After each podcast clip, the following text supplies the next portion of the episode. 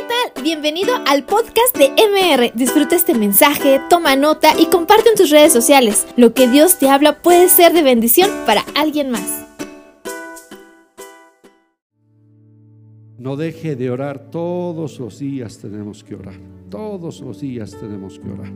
Esta iglesia, más que un lugar de predicación, esta es casa de oración. Casa de oración para todas las naciones. Estaba meditando sobre el primer capítulo de, de Lucas, el Evangelio de Lucas, donde Lucas, el evangelista, habla acerca de Juan el Bautista. ¿Cómo vino Juan el Bautista? ¿Cómo llegó a nacer? ¿Sí? Y sabemos que Gabriel, el ángel, se le apareció a Zacarías, el sacerdote, ¿verdad? Cuando estaba ofreciendo el sacrificio de la tarde. Y y le promete que va a tener un hijo. Dice, tu oración ha sido oída. Y me gusta eso. Tu oración. Y Zacarías no dice, ¿cuál de todas, Señor? Porque Zacarías, porque el ángel sabía, hay una oración que todos llevamos dentro de nosotros. Hay una oración, una oración que quizás tú no la has compartido con nadie, pero el Señor la conoce. Y dice, tu oración ha sido oída. Y vas a tener un hijo y hasta te daré el nombre, se llamará Juan. Y él va a traer gozo y alegría y muchos se van a regocijar en su nacimiento, le dice el ángel a Zacarías. Dice, va a ser grande delante de Dios, va a ser lleno del Espíritu Santo desde adentro del vientre de su madre. Será nazareo consagrado a Dios y hará que muchos se conviertan a Dios, hará que esa promesa con la que se cierra el Antiguo Testamento en Malaquías Volverá el corazón de los padres a los hijos y el corazón de los hijos a los padres para que cese la mortandad y Él vendrá en el espíritu y el poder de Elías para hacerlo y muchos se convertirán a Dios y va a preparar para Dios un pueblo bien dispuesto. Esa fue la promesa del ángel Gabriel a, a Zacarías. Bueno, y usted conoce la historia, Zacarías no lo cree, no lo toma en serio y por eso durante nueve meses queda, queda mudo. Todo el tiempo del de, el embarazo de Elizabeth, Zacarías no puede hablar. ¿Cuántas hermanas dicen, yo necesito un milagro como ese en mi casa? y, y, cuando nace... Eh, el niño, la gente, pues la gente no conocía muchas cosas, quería ponerle un nombre, otro, y le preguntan a Zacarías, ¿cómo le vamos a llamar? Y entonces él dice, se va a llamar Juan, y ya su boca se abre y comienza a profetizar y comienza a profetizar, dice, bendito sea el Señor Dios de Israel que ha visitado a su pueblo y lo ha redimido. Y comienza un cántico profético hermoso de parte de, de Zacarías y dice en el versículo 76 del capítulo 1, dice, tú niño profeta del Altísimo serás llamado porque irás delante de la presencia del Señor para preparar su camino para preparar su camino. Y yo quiero basarme en eso, quiero hablarle hoy sobre preparar camino, preparar camino, porque de eso se trata. Una generación tiene que preparar el camino para otra generación. Y, y, en la profecía de Zacarías está este concepto. Zacarías le prepara camino a Juan, Juan le prepara camino al Señor. Y cada uno de nosotros, cada generación, tiene que preparar camino para la siguiente generación, para que la gloria de Dios se manifieste. Dice, prepararás camino para preparar camino al Señor, para dar conocimiento de salvación a su pueblo, para perdón de pecados por la entrañable misericordia de Dios con que nos ha visitado de lo alto la aurora, porque esto es poesía. Por eso cierro los ojos, porque así se lee la poesía. Para, por la entrañable misericordia de nuestro Dios con que nos visitó desde lo alto la aurora para dar luz, luz a los que habitan en tinieblas y en sombra de muerte, para encaminar nuestros pasos por camino de paz. Así profetiza Zacarías y en el versículo 80 ya aclara Juan, dice, y este niño comenzó a crecer. Y el niño crecía y se fortalecía en su espíritu. Juan el Bautista crecía y se fortalecía en su espíritu y estuvo en lugares desiertos hasta el día de su manifestación a Israel.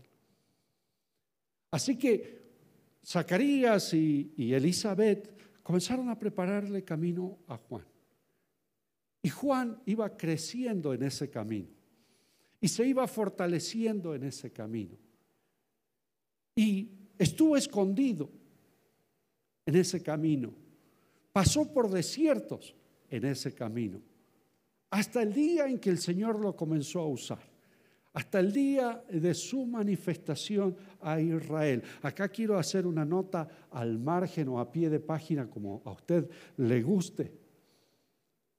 Uno de nuestros problemas, papás, es que exhibimos a nuestros niños, a nuestros jóvenes antes de tiempo. Porque como vivimos en una en un ambiente un poquito narcisista. Entonces, todo lo que hace el niño lo subimos a las redes, ¿no? Y, la foto, ¿no? Y el video y el TikTok, ¿sí? Y, y los exhibimos, obviamente exhibimos la parte buena. Pero luego un día comienza, comienza a salir la otra parte, la que heredó de la esposa de usted, ¿no?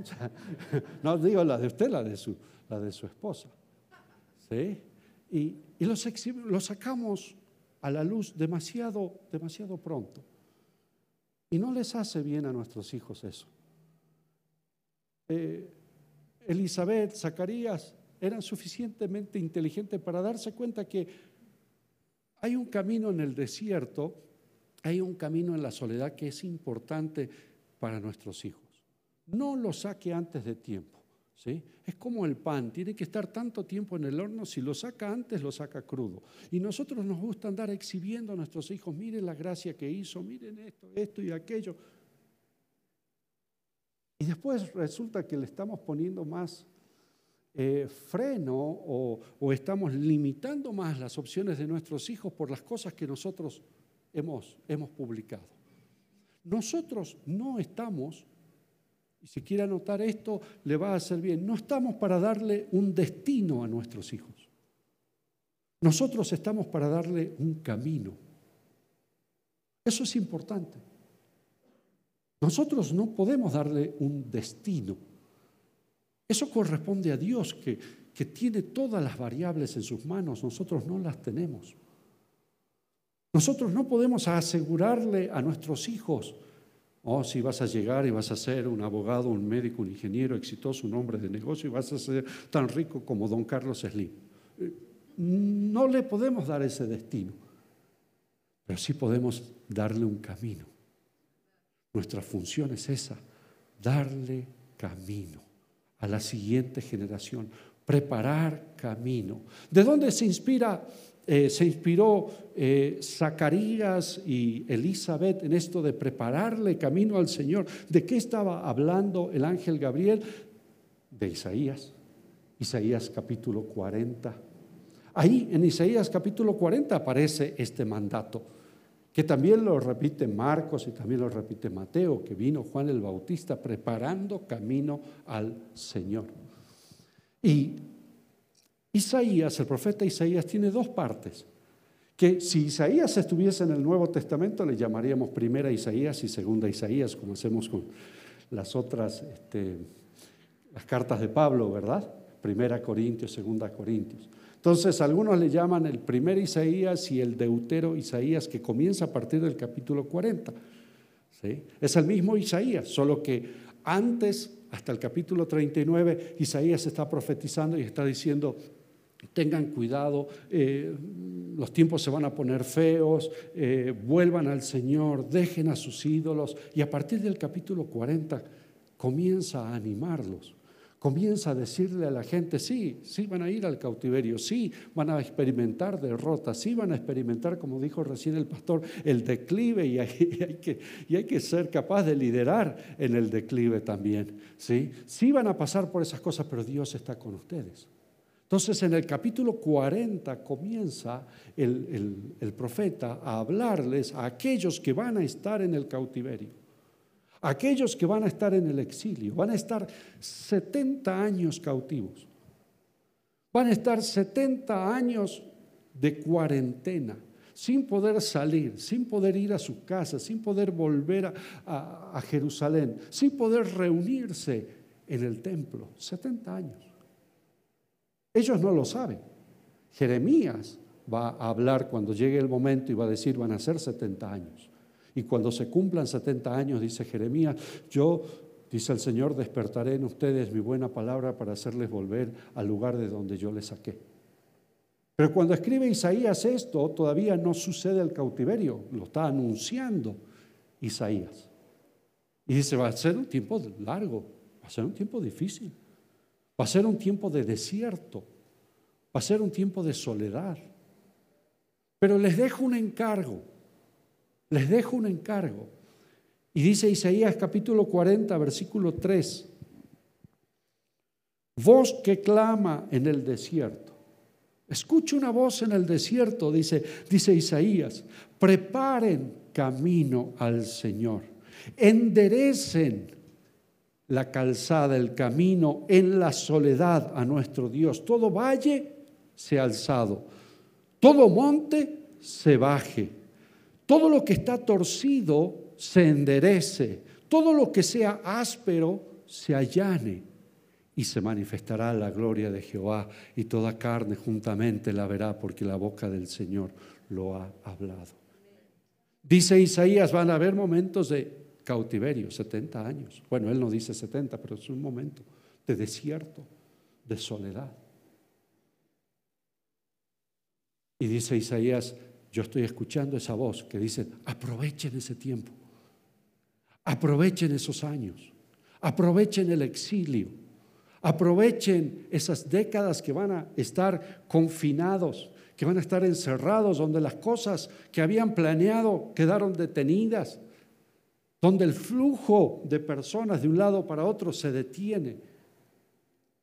Hay algo que pueden hacer, dice Isaías, pueden preparar el camino para el Señor.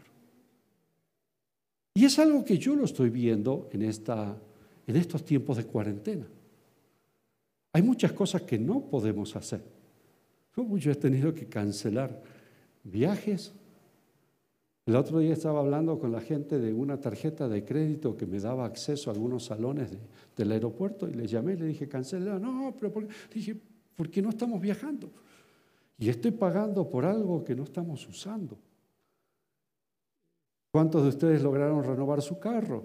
¿Verdad que no? porque dijimos, pues para que esté parado ahí enfrente de la casa, ¿para qué lo voy a renovar? ¿No? Y, así, muchas cosas que se detuvieron y pensamos nosotros, ¿qué podemos hacer si estamos encerrados? ¿Qué podemos hacer si estamos detenidos? ¿Qué podemos hacer si estamos en modo de sobrevivencia, supervivencia? El Señor dice, en el desierto, preparen camino. Hay algunas eh, personas ahí, eh, especialmente mamás, que se están quejando y dicen, ¿cuándo van a volver a abrir las escuelas? Porque tengo a los chicos en la casa. Bueno, tú lo puedes ver así como que el vaso medio lleno, medio vacío. Puedes decir, qué desgracia, tengo a los chicos en la casa. O puedes decir, qué bendición. Tengo a mis hijos en la casa. ¿Hace cuánto que no los tengo ahí? Y puedo trabajar con ellos. Puedo preparar un camino al Señor en ellos. Puedo enderezar lo que está torcido porque la escuela no me lo va a enderezar. Al contrario, lo va a torcer más todavía. Puedo enseñarle cosas que la escuela no le va a enseñar. ¿Usted cree que la, la escuela le va a enseñar a trapear un piso? ¿A lavar unos platos? ¿A preparar una comida? ¿A planchar una camisa? Y usted puede quejarse y decir, ay, estos tiempos a mis hijos están en la casa. O puede decir, gracias Señor, tú facilitaste todas las cosas para que yo pueda tener tiempo y enseñarles. No los tenga ahí todo el día, ni siquiera todo el día, desde la hora que se levantan, las 10, 11 de la mañana, y ya conectados, esperando que usted les sirva y le haga todo. Haga un ritmo, haga un, un programa, a qué hora se tienen que levantar, qué es lo que tienen que hacer. ¿Qué es lo que sigue? ¿Qué va después? ¿Qué libro tiene que leer? Quítele los aparatos que los distraen. Cómprele libros. Cómprele libros así de carne y hueso, porque con esos no, le, no se pueden brincar al, al Instagram. Y cuando tú le dices, ¿qué estás viendo ahí? No, no, estoy leyendo aquí La guerra y la paz de León Tolstoy. No. Pero si tú le compras el libro y le apagas todo, tarde o temprano va a tener que ir al libro para leerlo, aunque sea por aburrido. Y los tienes en la, casa. Dice Isaías, mira, te parece, este es un, un consejo muy simple, pero Isaías lo oyó y dijo, en el desierto estoy escuchando una voz. Veo un desierto, pero estoy escuchando una voz. Es el tiempo de preparar un camino. Preparar camino para el Señor enderezar las sendas, cuántas cosas chuecas hay en nuestros hijos. Enderezar ese camino. Hay cosas que están muy subidas, hay cosas que están muy altivas, hay cosas que están por encima de donde tienen que estar. Mi hija, arregla tu cama, por favor. Ay, no, que me acabo de pintar las uñas. Está muy altivo, está muy soberbio, está muy elevado, eso hay que bajarlo. Hay cosas también que están muy bajas, están muy deprimidas. No nos damos cuenta cuánta depresión hay en nuestros hijos. Muchísima depresión. Todos estamos concentrados en nosotros mismos, en los adultos. Porque somos los que trabajamos, los que proveemos, los que tenemos que pagar cuentas. Pero nos olvidamos de nuestros hijos y ha aumentado la depresión tremendamente en los niños y en los adolescentes tremendamente. No te dé pena buscar ayuda. No te dé pena buscar ayuda para tu hijo. No te dé pena buscar consejo a los pastores, consejo psicológico, porque hay muchas cosas que están deprimidas, hay valles que ellos están pasando. Y dice el Señor, esto también lo escucho, dice Isaías, lo escucho en el desierto, levanten lo que está deprimido. Levanten lo que está deprimido, lo tienes a tu hijo ahí Levántalo, afírmalo, confírmalo, establecelo, fortalecelo. Lo torcido se endereza. Hay cosas que son ásperas, que no están mal, pero son ásperas. Este chavo no sabe comer con cuchillo y tenedor como corresponde, con, con, vajilla como nos enseñaron nuestros padres, porque se acostumbró a comer en la calle de parado, así, a lo bruto. Está muy áspero. Enséñale, Enséñale a preparar una mesa, enséñale a comer como corresponde, cultívalo, quítale lo áspero. De cada tres palabras, dos son maldición, enséñale a hablar. Límpiale la boca, no con jabón sote, como decían nuestros padres cuando decíamos una mala palabra, ¿verdad? Pero límpiale el vocabulario, la contaminación de vocabulario que tiene. Hay tantas cosas ásperas y entonces tú lo tienes ahí en tu casa. ¿Por cuánto tiempo? No lo sabemos. Lo único que sabemos es que si nos lavamos las manos, usamos las máscaras, practicamos distanciamiento social, acudimos a nuestro médico ante los primeros síntomas, nos aislamos y oramos que pronto venga la bendita vacuna, quizás esto, quizás esto termine, si el virus no muta. Estamos en eso. No sabemos, pero podemos aprovechar el tiempo. Y podemos nosotros preparar camino. Porque otra vez, no nos toca a nosotros darle un destino. Viene una pandemia y te cambia todo. Viene una pandemia, ¿sabes cuántos jóvenes no pueden ir a hacer su maestría o su doctorado que ya lo tenían aprobado en otros países y no han podido ir? Y se les truncó. Y era el plan de su vida. Los que no se han podido casar. A mí me han suspendido casamientos, pero no se imaginan. Yo no tengo problema, el problema es de ellos. Porque no han podido viajar, porque no pueden. Bueno, dentro de todo esto podemos hacer algo. En el desierto podemos preparar un camino para que nuestras generaciones no recuerden la pandemia como lo peor que les ha pasado, sino que recuerden este momento. Yo tuve la inspiración, la dirección. Aquí comencé a darle orden a mi vida. Aquí comencé a pensar diferente, a hacer las cosas diferentes. Gracias a mi papá, gracias a mi mamá, gracias a mi iglesia que preparó un camino para mí. Entonces, eso es lo que nos toca. En el desierto, preparar camino. Son las tres cosas que te voy a decir para que te, te la lleves a la casa. Primero, en el desierto. No esperes que todo esté bien para recién comenzar a enmendar las cosas. No espere que salgamos de la pandemia, que ya los negocios estén funcionando, las escuelas, para recién tratar de corregir cosas. Este es el momento. Este es el momento. De hecho, eh, una escritura que citamos mucho, yo lo he aprendido mucho del pastor Abel, segunda crónica 7:14. ¿sí?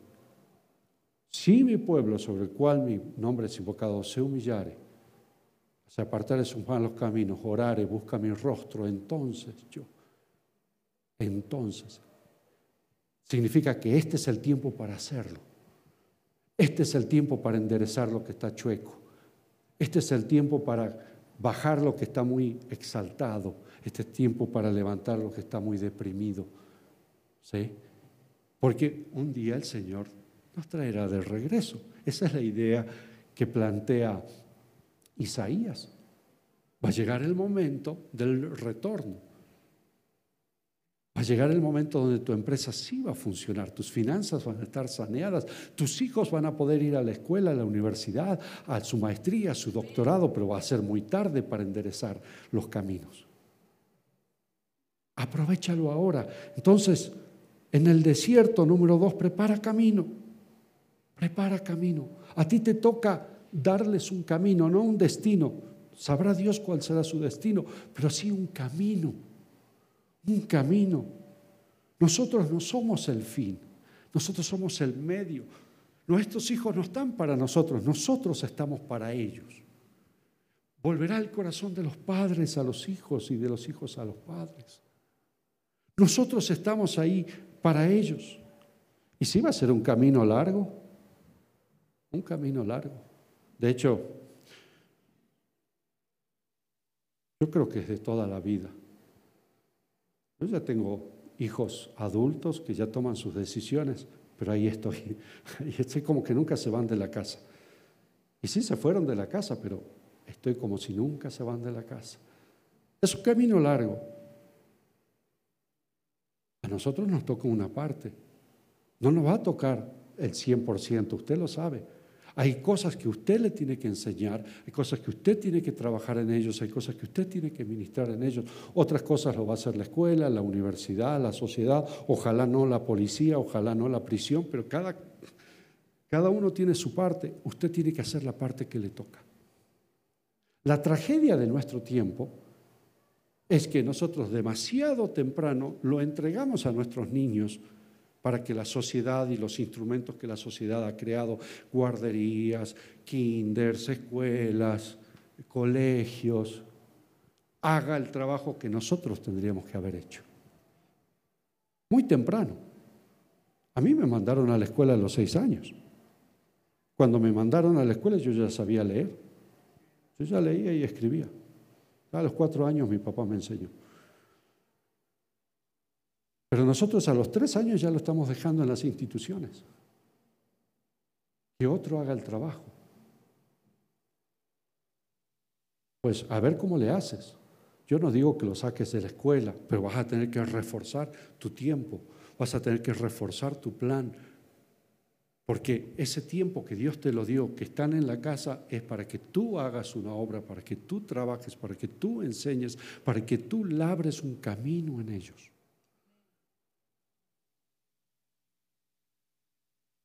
Yo me doy cuenta en lo que viajo, me doy cuenta cuando vas, por ejemplo, de Querétaro pasas a Michoacán o al Estado de México, te das cuenta qué gobierno, qué estado, también qué ciudad, ha invertido en las carreteras y cuál no. Yo ya sé cuando ya entré a Querétaro, no porque hay un cartel, sino por el estado de las carreteras. Tú te das cuenta. Y lo mismo con la gente. Te lo encuentras a una persona de veintitantos años, treinta años, y tú te das cuenta si prepararon camino o no prepararon camino. si trabajaron bien con Él o no trabajaron bien con Él. Y es muy triste porque a veces me toca a mí trabajar no solamente con, con gente de esa edad, pero gente de esa edad que ya está en lugares de influencia, que ya está en lugares de ministerio. Y tú dices, pero eso te lo tenía que haber enseñado tu papá, tu mamá. No prepararon camino. Sí, está muy bonito eso de que no hay caminante, no hay camino, se hace camino al andar, pero no funciona. hay, que, hay que dejarle camino preparado. Hay cosas que hoy yo no hago por mi padre. Y mi padre está allá, ya tiene 80 años. Y está a miles de kilómetros de distancia. Pero es como que yo llevo a mi padre adentro. Ese es el camino que él me marcó. Yo no puedo hacer eso. Mi papá no lo haría y mi papá no me dejaría hacerlo. También aprendí en las carreteras que los detalles son importantes. Porque lo que te causa problema a veces no es que te chocaste con una gran piedra en medio del camino, sino que una piedra chiquita, un clavito, un pedacito de metal te ponchó una llanta. Alguien no prestó atención a los detalles. Y a veces un pequeño detalle, una pequeña cosita puede descarrilarte todo el plan. Presta atención a los detalles. Esa, ese chiste fuera de lugar que te hizo tu hijo, préstale atención. Ah, pero es un chiste, seguramente lo aprendió, préstale atención. Ese comentario, préstale atención. Eso que está viendo o con quién se está conectando, préstale atención. Porque eso te puede ponchar una llanta, te puede causar un accidente, puede causar dolor, puede causar una herida, puede echar a perder una familia, un matrimonio. Préstale atención a los detalles y sé perseverante, perseverante, perseverante. Qué buen tiempo el que estamos viviendo para hacer eso. Qué buen tiempo. Yo cuando lo vi dije, gracias Señor, tú sabes todas las cosas. Mientras tú estás obrando en el macro nivel, es decir, naciones, imperios, grandes empresas, Él está obrando, nos toca a nosotros obrar en el micro nivel. Nuestras vidas, nuestras familias, nuestros hijos. ¿Sí? Tercer punto, te dije, en el desierto, preparar camino, y ahora viene la pregunta del millón, la que tú me haces. Bueno, no me la dijiste, pero yo sé que está ahí. ¿Cómo? ¿Cómo? ¿Cómo se hace eso, pastor? ¿Cómo se hace eso? Bueno, no está alejado de lo que estás esperando que yo te conteste. Ya lo sospechabas desde un principio, con mucha oración y con mucho ayuno. Oh, te va a llevar mucha oración. Estaba leyendo la historia de, Sansón. Sansón. Eh, ahí nomás tienes un ejemplo de lo que no debería suceder. Sí, Dios causó una gran victoria y trajo mucho éxito y triunfo a la causa de Israel, pero Sansón fracasó. Sí, Dios te va a usar. Dios se va a glorificar al final, siempre se glorifica al final, porque Él es Dios. Pero tú puedes fracasar como Sansón. Pero estabas viendo sus, sus padres, Manoa y su esposa. Un ángel se le aparece a, a la esposa de Manoa y le dice, yo sé que tú eres infértil, pero te voy a dar un hijo. Y entonces ella corre y le dice a su marido, se me apareció un ángel del Señor. De hecho, en la Biblia dice, el ángel del Señor lo cual es una manifestación, una teofanía, una manifestación de la segunda persona de la Trinidad en el Antiguo Testamento, en el estado preencarnado. Eso para los que son teólogos aquí, como el pastor. Este, una teofanía. Y, y le dice a su esposo que se llamaba Manoa, y entonces Manoa se pone a orar dice, Señor, que se nos aparezca otra vez, que, que nos diga cómo hemos de, de tratar a este niño, cómo lo habremos de criar. Y se le aparece otra vez el ángel y corre la mujer y busca a su esposo y le dice, se me apareció el varón de Dios. Y entonces corre a él y le dice, ¿cómo será la manera de vivir al niño? Le dice Manoa, ¿qué debemos hacer con él? Fíjate, fíjate esa humildad de los padres. A más de ponerse contentos y alegres de que por fin van a tener un, niño, pero la preocupación, ¿cómo hemos de tratar?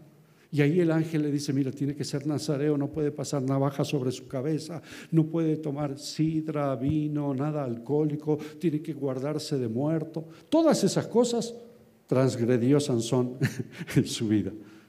Pero sus padres le hicieron camino. Y estaban preocupados, ¿cómo debemos criarlo para que tenga chances de éxito?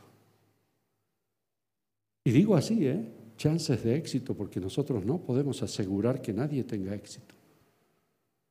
Pero sí podemos aumentar las probabilidades.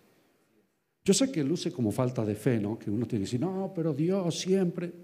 Mira, te conviene pensar que hay ciertas cosas que aumentan tus probabilidades de éxito. ¿Sí? Por ejemplo, pedir consejo, buscar a Dios, orar, estudiar, obedecer, aprender, buscarte buenos mentores, apartarte de malas compañías. Todo eso que no hizo Sansón aumentan tus probabilidades de éxito. Pero la oración, Señor, enséñanos cómo hemos de criar. Cinco hijos con mi esposa hemos criado cada uno distinto, totalmente distinto. E, e, es el caso de la mayoría de ustedes. Señor, ¿qué hago con Mariana? Señor, ¿cómo crío a Andrés? Señor, ¿cómo disciplino a Lucas? Señor, ¿qué hago con Esther, con, con Emily? Buscando, orando al Señor. Otro consejo que te puedo dar al respecto del cómo es, primero tú, primero tú. Concéntrate en ti. En este tiempo, este tiempo es muy bueno porque nos ha apartado de muchas cosas para que podamos nosotros dirigir nuestra mirada hacia nosotros mismos. Tú la puedes dirigir para deprimirte o puedes dirigir la mirada a ti mismo para decir, hay cosas que tengo que cambiar de mi vida. Hay cosas que tengo que cambiar en mi vida. Eh, algo que también aprendí de los caminos. Si el ingeniero de caminos es malo, el camino va a salir malo también. Si el ingeniero es malo, el camino va a ser malo. Entonces, lo que tú quieras cambiar en tu hijo, cámbialo primero en ti. Si es boca sucia, fíjate cómo hablas tú. Si es violento, fíjate si tú no eres violento. Si maltrata a otros, fíjate si tú no maltratas a otro. Comienza primero en ti. Los hábitos que tú quieres ver en tus hijos, comienza primero contigo. ¿Quieres que tu hijo ore? No le diga, a ver, ora que te vea orando. Escuche que la oración de gratitud por los alimentos es verdaderamente de gratitud. Y no, Señor, bendice esta comida y a los niños del África, amén. Que vea que tú con mucho reconocimiento al Señor le das gracias por esos alimentos va a comenzar a cambiar, que te vea venir a la iglesia. Si no estás pudiendo venir por alguna razón, que te vea conectado. Que cuando te vea conectado no te vea en, en, pijamas o en shorts o en pants, que te vea vestido como para la iglesia, pero conectado, adorando al Señor. Que te vea generoso. O sea, comienza contigo. Las virtudes que tú quieres plantar en tus hijos, comienza contigo. Es importante también otro consejo que te quiero dar, es que tú tengas estándares. Uno de los problemas que tenemos con la juventud hoy en día es que no hay estándares. Si alguien dice 2 más 2 es 5, hay que aceptarlo, porque esa es su verdad. No es así. No es así. Hay estándares. Las cosas son como son, no como nosotros queremos que sean. Un hombre es un hombre, una mujer es una mujer. Un matrimonio se da entre un hombre y una mujer. Ahí es el mejor lugar, el mejor ambiente para criar hijos. Los hijos tienen que obedecer a sus padres, tienen que respetar a sus mayores, los padres tienen que cuidar a sus hijos. Hay estándares, hay cosas que son como tienen que ser.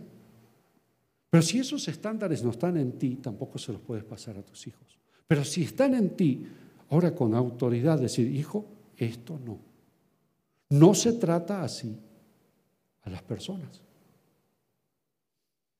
Le digo siempre a, las muchachas, cuando le gusta algún muchacho y me piden consejo, le digo, mira cómo trata a su mamá y a sus hermanas.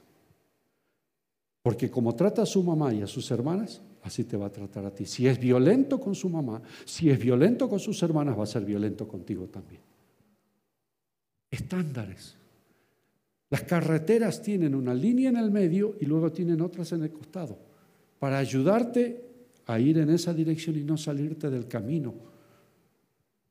Tienes que saber lo que está bien y tienes que saber lo que está mal y no tener miedo, ni pánico, ni sentirte tú eh, intimidado por lo que la sociedad dice. Lo que está bien está bien y lo que está mal está mal. Hay ciertas cosas que están mal, totalmente mal. Que otro la haga o que se legisle al respecto no significa que se han convertido en buenas. Te pongo el caso de la ley de aborto. Es legal, no significa que esté bien. Significa que ya no vas a ir preso, pero está mal. Está mal. Entonces ten tus estándares, marca los límites.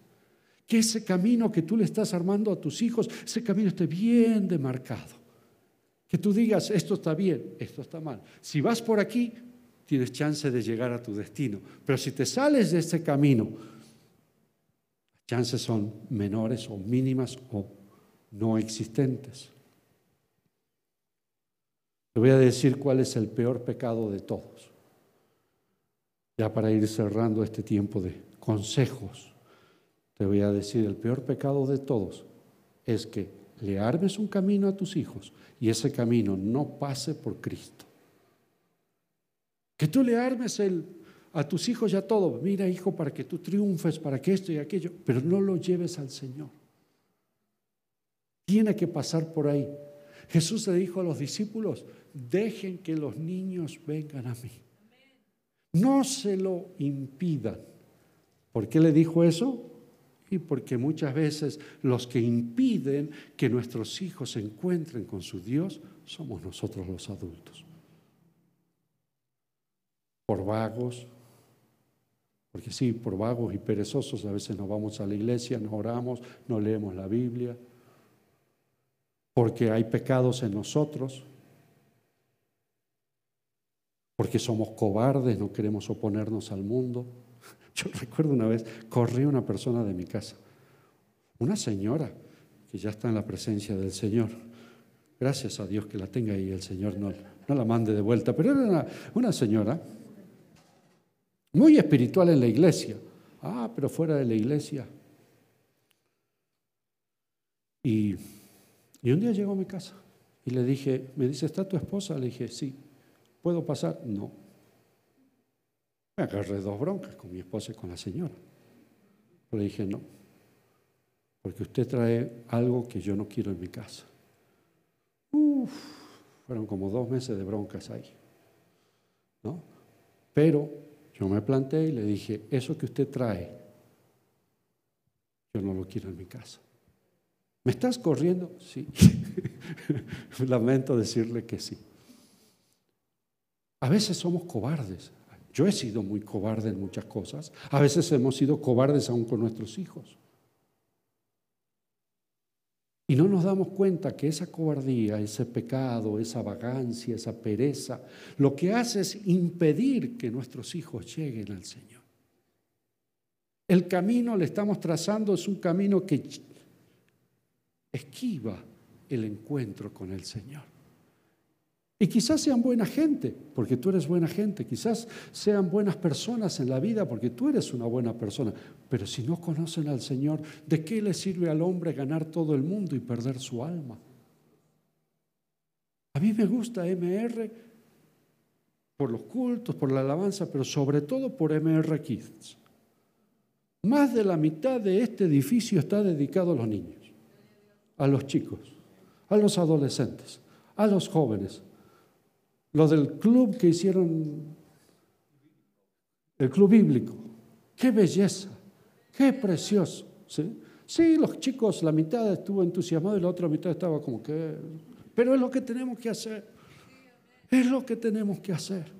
Llevar a los niños al Señor, no impedirles que tengan un encuentro con el Señor, que el camino que nosotros estamos trazando para ellos pase por un encuentro con el Señor. Campamentos, congresos, eventos. Eso es súper, súper importante, porque si no, no hemos hecho el trabajo de hacer un camino para la próxima generación. El camino se va a cortar con nosotros. Y pobre de ellos, en un mundo como este, sin brújula, sin saber para dónde ir, confundidos, yo los veo confundidos. ¿Cómo puede ser que un chico esté confundido acerca de su sexualidad? ¿Cómo puede ser? que un día dice que es un varón, otro día dice que es mujer, un día dice que es fluido, otro día dice que es eh, arcoíris.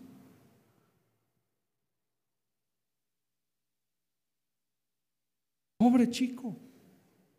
Y luego los padres felices y contentos publicando. Mi hija se acaba de declarar bisexual. Hay algo que estamos haciendo mal. Bueno, no podemos cambiar todo el mundo, pero sí la iglesia. No podemos cambiarle a todo el mundo su filosofía porque el mundo entero está bajo el maligno, pero la iglesia es otra cosa. Esto es casa de Dios, este es reino de Dios. Aquí sí podemos hacer algo al respecto. Y Dios nos ha mandado este maravilloso tiempo, maravilloso tiempo, donde todas esas influencias Él ha, estado cortando y ha dicho, aquí te devuelvo a tus hijos. Señor, llévatelos, por favor. No, no, no, no en la soledad, en el desierto, en el exilio, en la pandemia, márcales un camino, ábreles camino, endereza, levanta, aplana, corrige, alisa el camino. Y cuando el Señor nos visite otra vez y cuando su buena palabra eh, regrese a nosotros y salgamos ahora sí en libertad y podamos a las universidades abiertas, los negocios, los comercios, los viajes internacionales. Ah, el camino ya está trazado, ya sabemos por dónde. Ese es el desafío, familia. Ese es el desafío. Si te quieres poner sobre tus pies, vamos a pedirle al Señor su ayuda. Vamos a pedirle al Señor su ayuda. Una cosa buena que tú haces y te felicito es unirte tú, tu familia, a una comunidad. Eso es sumamente importante. Que cuando tú le preguntes al niño, ¿cuál es tu iglesia? Diga, MR, esa es mi iglesia. Tenga identidad, sepa que tiene una comunidad, sepa que pertenece, sepa que pertenece a esta familia, sepa que no está solo, sepa que nunca lo van a dejar solo. Ahí te felicito. Ahí hiciste un muy, muy buen trabajo, identificarlo a, tu chico, a tu adolescente, a tu joven, con una comunidad como esta. Bueno, familia, lo que te quiero decir es manos a la obra. Hay un camino que tenemos que abrir, hay un camino que tenemos que trazar. Nosotros no somos el fin del camino, el camino sigue en la siguiente generación. Vamos a ofrecernos al Señor Padre en el nombre de Jesús. Nos ofrecemos a ti nos ofrecemos a ti. Nos ofrecemos, Señor, como sacrificio vivo, ofrenda agradable a ti. Y te pedimos, Señor, que nos ayudes a ser transformados en nuestros pensamientos, nuestra mente, en nuestro espíritu, que no nos conformemos al mundo, sino que seamos capaces de discernir cuál es tu voluntad buena, agradable y perfecta. Ayúdanos a eso, Señor. Ayúdanos a eso. Padre, se nos han salido cosas de las manos, pero tú nos puedes ayudar a, a regresar. Padre, el ambiente en nuestros hogares se ha contaminado, pero tú nos puedes ayudar por tu Espíritu Santo a limpiar el ambiente. Así como sanitizamos este ambiente después de cada reunión, podemos sanitizar el ambiente espiritual en nuestras casas. Ayúdanos, Señor. Ayúdanos que tu palabra sea lumbrera a nuestro camino, que sea lámpara a nuestros pies, sea la brújula que nos marca el destino, el camino para el cual tenemos que seguir. Te ofrecemos a ti nuestras manos, te ofrecemos a ti todo nuestro ser para labrar camino, aún en la soledad, aún en el desierto, aunque nadie más lo haga, pero hacerlo nosotros, Señor, para que nuestros hijos, para que la siguiente generación pueda tener un destino de gloria, de triunfo, de éxito. Eso es lo que queremos. Por eso te invitamos a nuestras vidas por eso te invitamos a nuestros hogares, por eso te invitamos a nuestras familias, por eso te invitamos a nuestra rutina. Por eso no nos vamos a quedar callados, vamos a compartir con nuestros hijos, vamos a compartir en casa tu palabra, vamos a orar juntos, vamos a buscarte en oración para que tú te puedas manifestar a la siguiente generación. Y se manifestará la gloria del Señor y toda carne la verá juntamente porque la boca del Señor ha hablado. Yo te lo pido, Señor. Pido tu ayuda, tu auxilio. Pido tu Espíritu Santo. En el nombre de Jesús. Amén. Amén.